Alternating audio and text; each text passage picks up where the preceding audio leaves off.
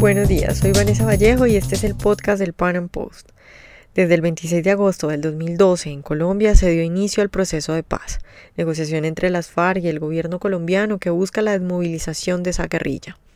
Este proceso de paz está en su recta final. El presidente Santos ha dicho esta semana que muy pronto se anunciará el acuerdo final y la fecha de votación para el plebiscito en el que los colombianos aprobarán o no el acuerdo que el gobierno y el grupo terrorista han hecho. Y bueno, aunque en Colombia mucho se habla del proceso y mucho se especula sobre las implicaciones de este, pues la verdad es que de los orígenes de esta guerrilla, así como de la evolución del conflicto que vivimos hoy, pues poco se habla. Entonces, para hablar al respecto, he invitado a Julio Mejía, quien es profesional en gobierno y máster en asuntos internacionales. Julio, eh, cuéntanos cuál es el origen del grupo guerrillero con el que está negociando el gobierno colombiano. Cuéntanos un poco en qué contexto nacen las FARC. Bueno, eh, las Fuerzas Armadas Revolucionarias de Colombia, como ese nombre nacen en 1965, en 1966, perdón, durante la segunda conferencia guerrillera. Anteriormente a eso, ellos nacen en un contexto de violencia bipartidista, en la cual el Partido Conservador y el Partido Liberal se estaban disputando la forma para hacerse con el poder político en el país. Mm, digamos que las FARC no son las únicas que nacen en ese momento, ellos nacen paralelamente con otras, otras agrupaciones guerrilleras como el ELN, el Ejército de Liberación Nacional, en 1962 y el Ejército Popular de Liberación, el EPL, en 1967. Digamos que nacen con ciertas diferencias ideológicas y con ciertos hitos fundacionales diferentes, pero son hijas de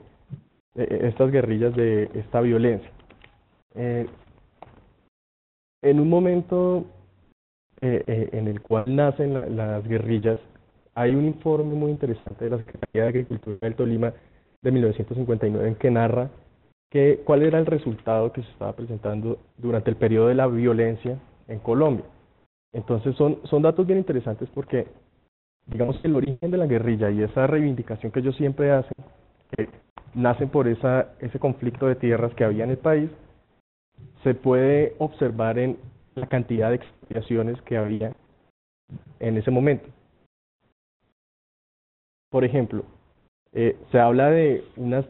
eh, de unas 40.176 propiedades en, ese informe, o sea, el 42% de las propiedades totales que existía en el Tolima en ese momento, que fueron de alguna forma los propietarios fueron sacados eh,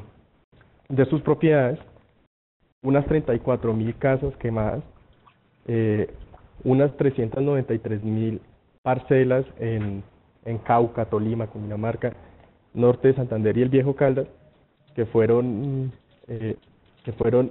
los dueños de esas parcelas expropiados, sacados por la fuerza pública o por la misma violencia informal que existía en el momento. Es decir, que el origen de la, de la violencia en Colombia, curiosamente, a pesar de que las FARC es una guerrilla comunista, en realidad el origen de la guerrilla es netamente de derechos de propiedad, de los asesinatos que estaban ocurriendo en una propiedad sobre el cuerpo y respetada por el Estado y por,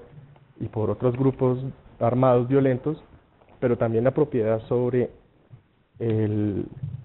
la, la propiedad sobre el suelo y sobre la tierra, que era todas estas expropiaciones masivas que ocurrían durante el conflicto.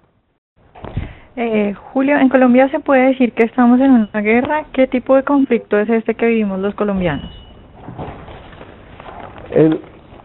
más que una guerra, porque también se ha hablado de que es una guerra civil, en realidad autores como Daniel tienen una posición eh, muy en contra de que se llame una guerra civil, eh, eh, principalmente porque el apoyo de las FARC es mínimo, eh, sí se trata técnicamente de un conflicto armado. Y, y digo técnicamente porque si uno lo observa desde el artículo 3 común de los convenios de Ginebra, se encuentra con que efectivamente las FARC tienen un control territorial, eh, tienen cierta población que está de acuerdo con ellos o, o que sigue sus ideas y, efectivamente tienen una ideología política. Ahora, hay que hacer la diferencia si efectivamente las FARC son netamente narcotraficantes o netamente eh, políticos. Y yo diría que es una mezcla, una mezcla de, las, de las dos. Eh, Julio, hay una tesis del señor Jairo Estrada que afirma que el origen de la guerrilla y que pues la causa de que hayan estos eh, movimientos guerrilleros tiene que ver con el capitalismo. Eh, cuéntanos un poco de eso y tú qué piensas. Eh, sí, es una de, la, de las conclusiones en las que él llega durante el trabajo de la Comisión Histórica, que se hizo de hecho bastante popular esta conclusión entre algunos sectores de la izquierda y, y que lo continúan repitiendo, y es la idea que la expansión capitalista, como la llama él, eh, fue la generadora de las grandes desigualdades y de alguna forma exacerbó eh, la violencia colombiana. Pero yo diría que esto es bastante un análisis muy limitado y básicamente por dos motivos. Lo primero por lo que ya mencionaba antes sobre la forma en la que los derechos de propiedad eran sistemáticamente irrespetados en Colombia, pero además de eso porque institucionalmente no se puede hablar que realmente existiera un capitalismo, al, menos no un capitalismo de libre mercado como se podría entender hoy.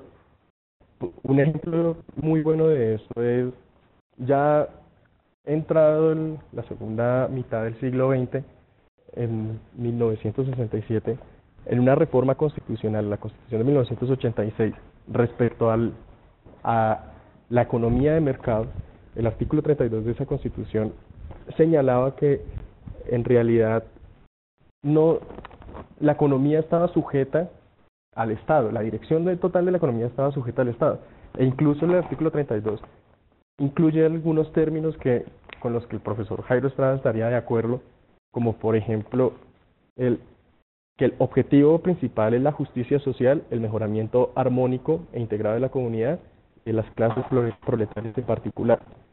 lo cual pues es casi que el mismo discurso que manejan las FARC y ya desde 1967 estaba incluido en la Constitución. Es decir, no no se trata en realidad de un conflicto generado por el capitalismo, más bien diríamos algunos es un conflicto generado precisamente por la falta de capitalismo, precisamente por la falta de derechos de, de protección de derechos de propiedad y la falta de oportunidades que se generan en las economías de libre mercado.